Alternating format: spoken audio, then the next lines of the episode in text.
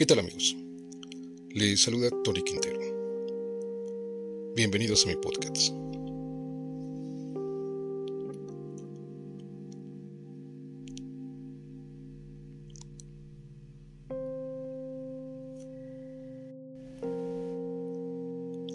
Aprueban Ley de Adquisiciones Libres de Deforestación Tropical.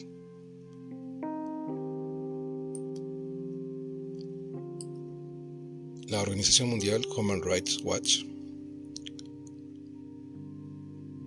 publicó recientemente una investigación de Luciana Telle Chávez, investigadora del medio ambiente y derechos humanos. Titulando su artículo Nueva York toma medidas para reducir su contribución a la deforestación. Nueva legislación mantendría las cadenas de suministro estatales libres de abusos de, derechos. El 25 de abril, el Senado de Nueva York aprobó la Ley de Adquisiciones Libres de Deforestación Tropical, un proyecto de ley destinado a garantizar que las empresas que contratan al gobierno del Estado de Nueva York no contribuyan a la deforestación tropical ni a los abusos contra los derechos humanos en el extranjero. Ahora, el proyecto de ley deberá someterse a votación en la Asamblea de Nueva York y, si se aprueba, el gobernador lo convertirá en ley. Según el proyecto de ley, patrocinado por la senadora Liz Krieger, el Estado de Nueva York exigiría a sus contratistas que se aseguren de que la soja, la carne de res, el aceite de palma, el café, el cacao, la pulpa de madera, el papel y los productos madereros no provengan de tierras donde la deforestación o la degradación forestal ocurrió después del 1 de enero de 2023. Los contratistas también tendrían que asegurarse de que estos productos agrícolas no estén relacionados con violaciones de los derechos de los trabajadores, los derechos de tenencia de la tierra y el derecho de los pueblos indígenas al consentimiento libre, previo e informado.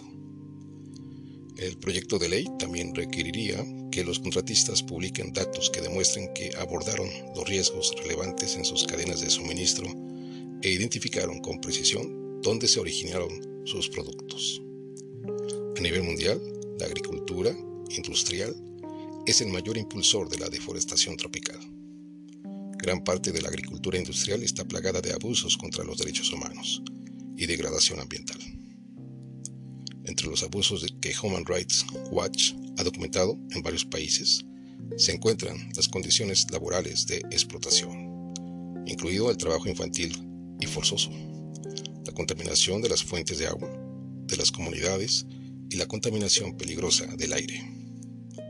La exposición de los trabajadores y las comunidades a pesticidas tóxicos y el desplazamiento forzado de comunidades rurales a medida que sus tierras se convierten en plantaciones y pastizales. Nueva York es la tercera economía más grande entre los estados de Estados Unidos y su gobierno proporciona millones de comidas que incluyen ingredientes cubiertos por el proyecto de ley todos los años a estudiantes de 1.800 escuelas públicas. Utiliza grandes cantidades de papel en su administración y comunicación con los neoyorquinos y construye infraestructura pública que requiere productos de madera.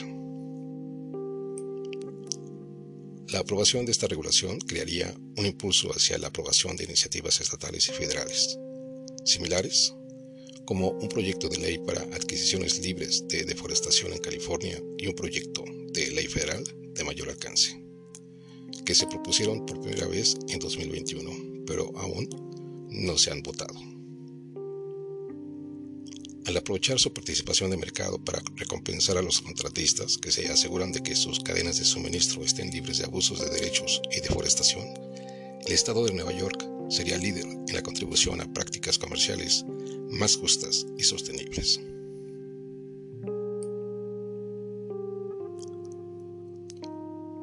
Esto es lo que pasa del otro lado del mundo. cuando realmente la ley protege.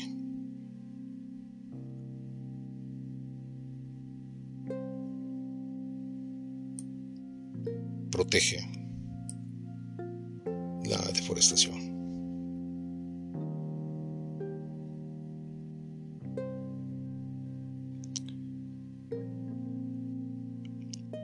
Y cuando las leyes se hacen realidad. Pero estamos observando el otro rostro del planeta. Mientras en los países subdesarrollados, subdesarrollados, hay omisión, hay destrucción, hay indiferencia de las propias autoridades, de los tres niveles de gobierno.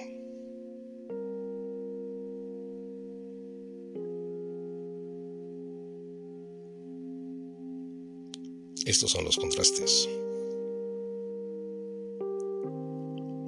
de un mundo